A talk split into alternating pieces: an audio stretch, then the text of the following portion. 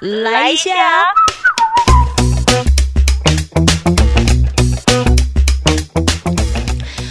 收听周团来一下，我是九九，录音的时间是二零二一年的三月十八号。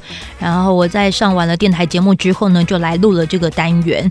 在录今天的主题之前，我要先谢谢听众朋友，就是让这个 podcast 呢上架不到三天，已经冲进了 Apple Podcast 百大。还有，现在虽然第六十九名，可是我觉得，嗯，就是现在目前就是能够让我记录一下这个当下嘛，拜托，对，所以呀，谢谢你，每天都可以按五颗星，你知道吗？好，靠大家就是来一起拉抬这个节目，才能够就是把这个节目做得长久。呃，我们今天的主题呢？今天想跟你聊的星期四自我对话时间叫做人生主导权。每一次阿周在跑校园讲座的时候，最常跟学校的学生分享的故事，就是我某一段的生命经验，其实是很不快乐的。嗯，这个故事其实就是我在以前，因为我其实十七岁、十六七岁就进到电台当攻读生，那个时候因为攻读生这三个字啊，让我在很多的工作领域上，其实吃了不少苦头。嗯，像是我在可能进入到电台第二年，那个时候我大概才十八岁左右吧，我就呃可以执行一个案子。那个案子呢，是可以告诉听众朋友说，哎，这些大学毕业新鲜人呐，你要如何就是来呃针对你所喜欢的事情做各种努力。所以我的案子呢，就是找了不少的一些。呃，公司行号的主管级可以来呃节目当中聊一聊，他认为就是进到这一行你要注意什么事。然后那个时候我还记得，就是我邀请了某个饭店业的主管。那这个经理呢，他就是啊，来到电台的时候，我就把我的访纲给了这个经理，他就看完之后呢，刚好旁边有个前辈，就是 DJ 前辈，就这样子经过，看到我在跟这个经理对谈的画面，哇，我印象超深刻。那个时候经理的呃，就是在跟我聊的过程，那个前辈 DJ 呢，他就说，哎。啊，某某某主管啦，经理你好，哈，这个是啊，你今天怎么有空来？哦，要来录音哦。啊，我给你介绍一下，这个啊，要帮你收音的人，他是九九，那他是攻读生，等一下就会带你进去录音哦。好，当经理那一刻听到哦，攻读生哦，他就这样子从头打量我到尾巴，诶，我没有尾巴到脚。对，然后，然后他就开始，嗯，好，你也知道，就是那一瞬间，很像我的职位是处于被瞧不起、被看清了那一刻，其实我自己蛮难过的。可是我又必须要执行完这个任务，所以就跟着经理待在主播室，嗯，录音大概二十分钟，结束这个工作，我送他去搭电梯。纵使他在这过程当中对我的专业有任何的质疑，可是我都还是。提醒自己要拿出专业，所以送完他到就是电梯里之后，门一关，我哭的嘞。哦，就是觉得自己当下怎么会因着这三个字，于是就否定了我之前各种努力。然后我那个时候就是因为半工半读嘛，就是晚上还要去进修部上课，对，所以就是这过程当中，其实我一度想要就是放弃了这个工作。直到我那个时候的主管，就是他告诉我一件事：人家怎么看你不重要，重要的是你如何帮你自己提升你自己的价值。这句话对当时的低潮的我来说，其实蛮重要的一个鼓励。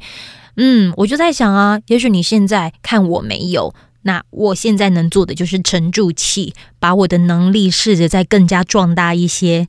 那也许现在你的看不起，只是因为我的头衔。可是我如果现在也的确就真的还没到那个火候。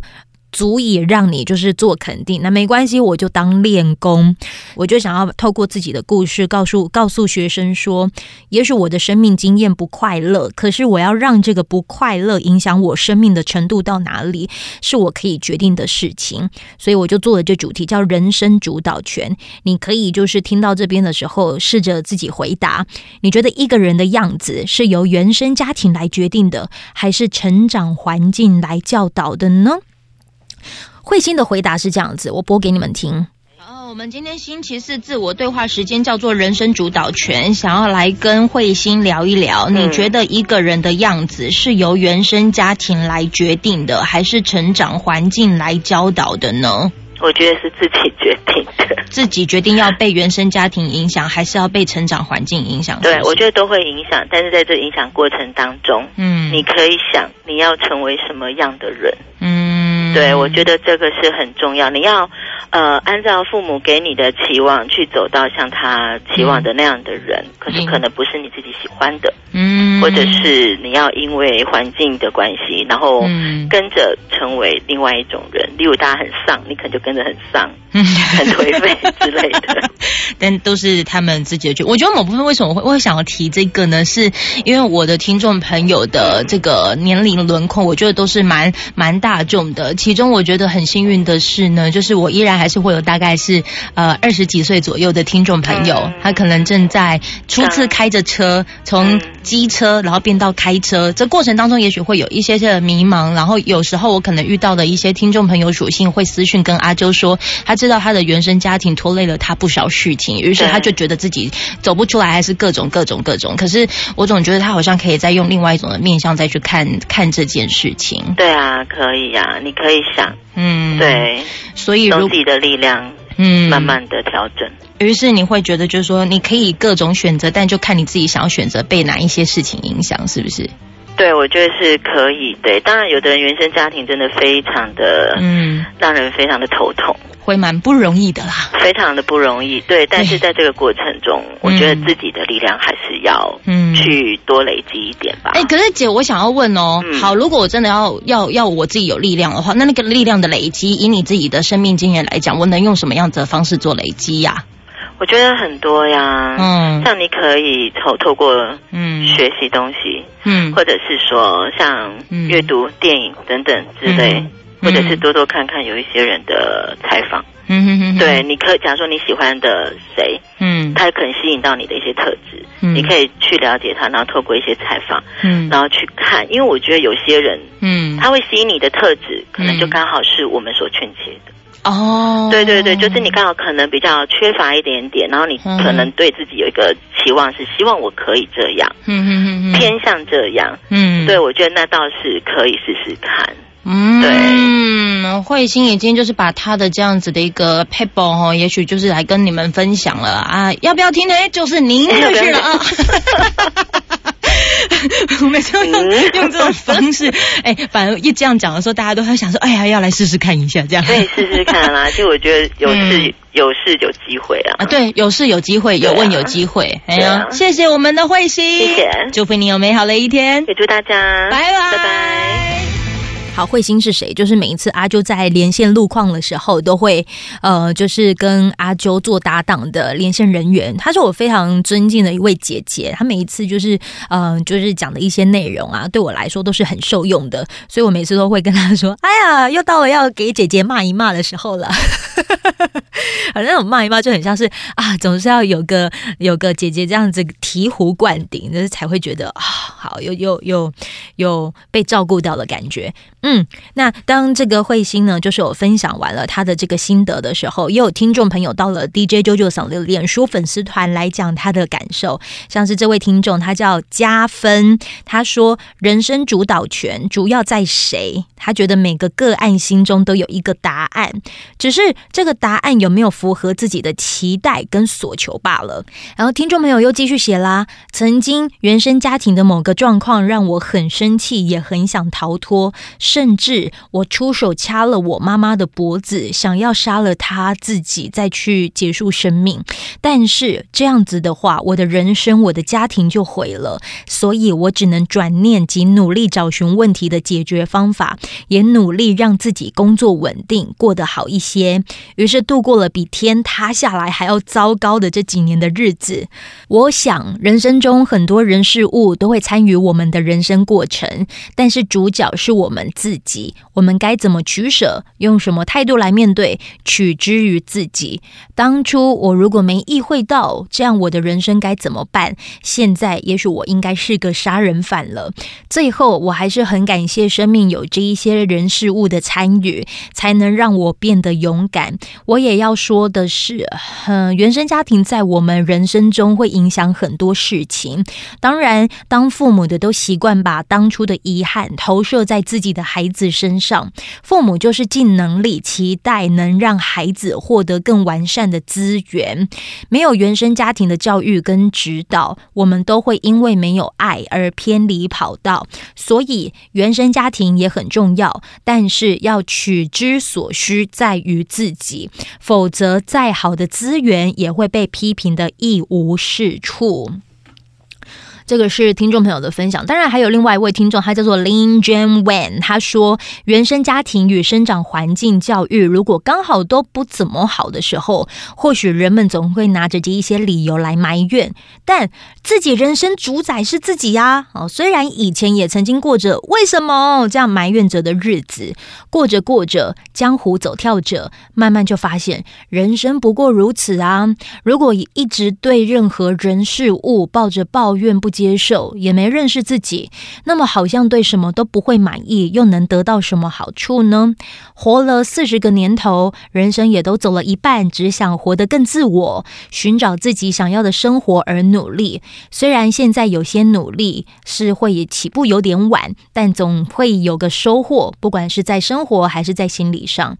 嗯，还有这个听众朋友，他是严大胖，他说，随着时间空间的改变，环境的主导权也。也会持续变化，但是你自己心里的想法，主导权永远在你身上。